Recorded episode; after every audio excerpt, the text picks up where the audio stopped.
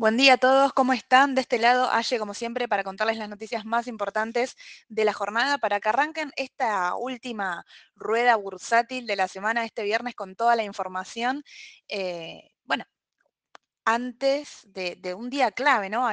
Estamos por encarar la última semana también, antes de, las elecciones, antes del balotaje, antes de tener ahí definido quién va a ser el próximo presidente, que va a ser clave también más allá que para el país sin duda, bueno, también para, para el mercado y vamos a ver cómo eso repercute. Vamos a arrancar este viernes con un dólar MEP a través de los bonos en 8.63,30, un dólar MEP a través de las LEDs en 8.40,34, un dólar contado con liquidación que ayer cerró en 8.71,56, acá nos estaciona en una brecha aproximadamente, aproximadamente alrededor de entre 0,2 y 0,5, ¿sí? la brecha entre MEP y contado con liquidación que desde mi punto de vista sigue siendo baja, ¿sí? Si acá en la primera mirada, cuando veo los tipos de cambio, donde considero que es oportunidad estos valores, bueno, seguramente el contado con liquidación, por esta poca diferencia que hay, que en un contexto em, complicado de Argentina, ¿no? En un contexto electoral que, que está atravesando el país, bueno, es por ahí más complicado entender que, la brecha sea nula y que el hecho de estar fuera del riesgo local sea tan bajo, ¿no? Em, el jueves habíamos arrancado la jornada con un contado con liquidación en 8.23. Fíjense cómo enseguida lo pasó a precio, ayer aumentó un 5% y, y recuperó, recuperó terreno. Pero en 871 no me sigue pareciendo un mal valor. Seguramente la semana que viene se puede haber más presión en los tipos de cambio. Es la última semana antes de las elecciones, así que se puede dar. En cuanto a la renta variable, el Merval ayer en pesos aumentó más de un 6% y en dólares aumentó solamente un 0,8%. ¿sí? ¿Por qué está esta diferencia? Bueno, nuevamente por el tema del tipo de cambio y ahí como les comentaba recién, el contado con liquidación aumentó más de un 5%, así que tiene que ver puntualmente con eso. Em, bueno, además, dentro de las acciones locales, lo que tienen que tener en cuenta, toda esta semana vinieron muchos balances locales, así que estar atentos en la cartera. Hay acciones que eh, como siempre decimos, que por ahí para largo plazo siguen teniendo buenas perspectivas, pero por ejemplo, ayer el balance de IPF en las mañanas del mercado, sí que tuvo la posibilidad de verlo, Edu lo analizó junto con Sole y em, veían que, bueno, que, no vino, sí tuvieron gastos extraordinarios, pero no vino muy bien los números en sí, no vino bien el balance de IPF y a pesar de los gastos extraordinarios, digamos, sacando también esa, esa pata de esos gastos que quizás en otro momento, en otro trimestre no tendría, igual así todo no vino muy bien el balance de forma completa. Así que, bueno, nada, a tener, a tener en cuenta eso. En cuanto a redes bursátiles antes del balotaje, recuerden, es hoy y únicamente la semana que viene. Y como siempre les digo, no acomoden todo a último momento. En este, en este caso, bueno, los dólares están reaccionando equiparados. Hay que ver si la semana que viene continúa así o ya se empiezan a disparar unos de otros.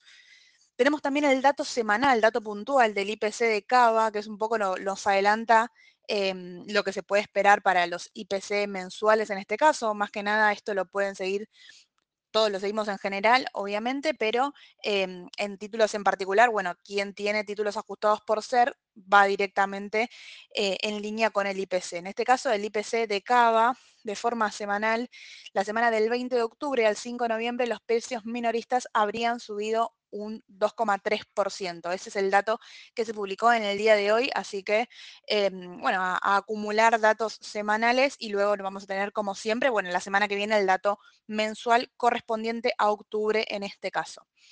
Por otro lado, lo más relevante Argentina para tener en cuenta y fechas de lo que va a pasar y por ahí cómo reacomodar la cartera, primero que volatilidad sin duda va a haber, quizás durante el día de hoy, pero sí durante la semana que viene, porque vamos va a ser luego de eh, un domingo, un domingo, un fin de semana también importante, porque el domingo es el último debate, si es el tercer debate que se va a llevar a cabo, en este caso en la Facultad de Derecho de la UBA.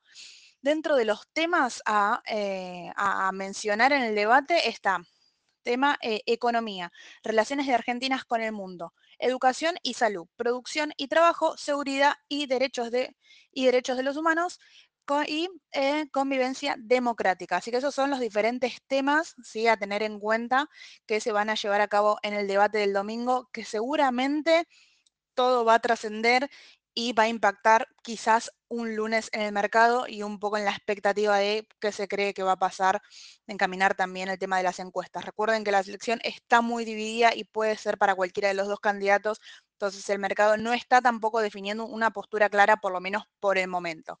Em, en cuanto al, al mercado exterior, bueno, esta semana tuvimos las palabras de Powell miércoles y jueves habló Powell siguen enfocándose en Estados Unidos con el objetivo de la inflación al 2%, sigue siendo eso un punto clave. Habla del endurecimiento de las tasas de interés que quizá no es suficiente. Vamos a tener seguramente novedades de estas un montón. Em, pero el miércoles el mercado no tuvo reacción porque relativamente mucho no dejó trascender, ¿sí? El jueves sí tuvo una pequeña reacción negativa, que si bien sí fue tras las palabras de Powell, el mercado desde el análisis técnico también venía con ocho ruedas consecutivas de suba y era de esperarse una pequeña corrección. Vamos a ver cómo se sigue dando todo, si esto...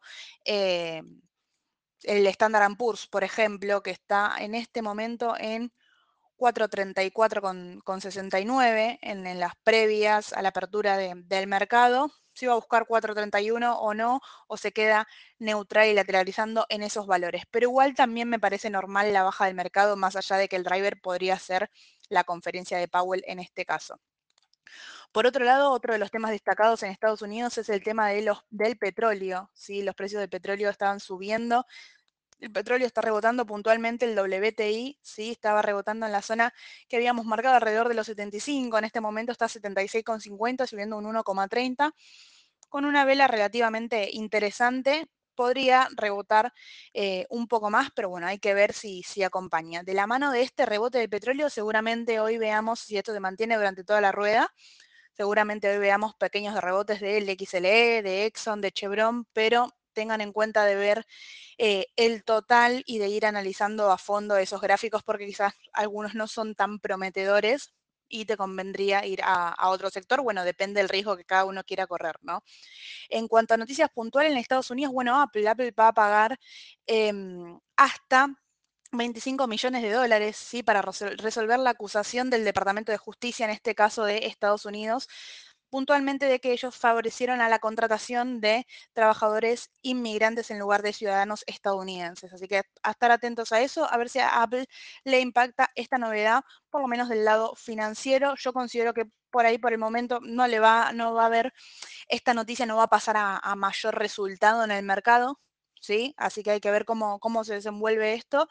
Em, pero desde lo técnico, bueno, Apple tiene ahí un techo importante en 182 aproximadamente, 182,90. No pudo pasar en la rueda de ayer.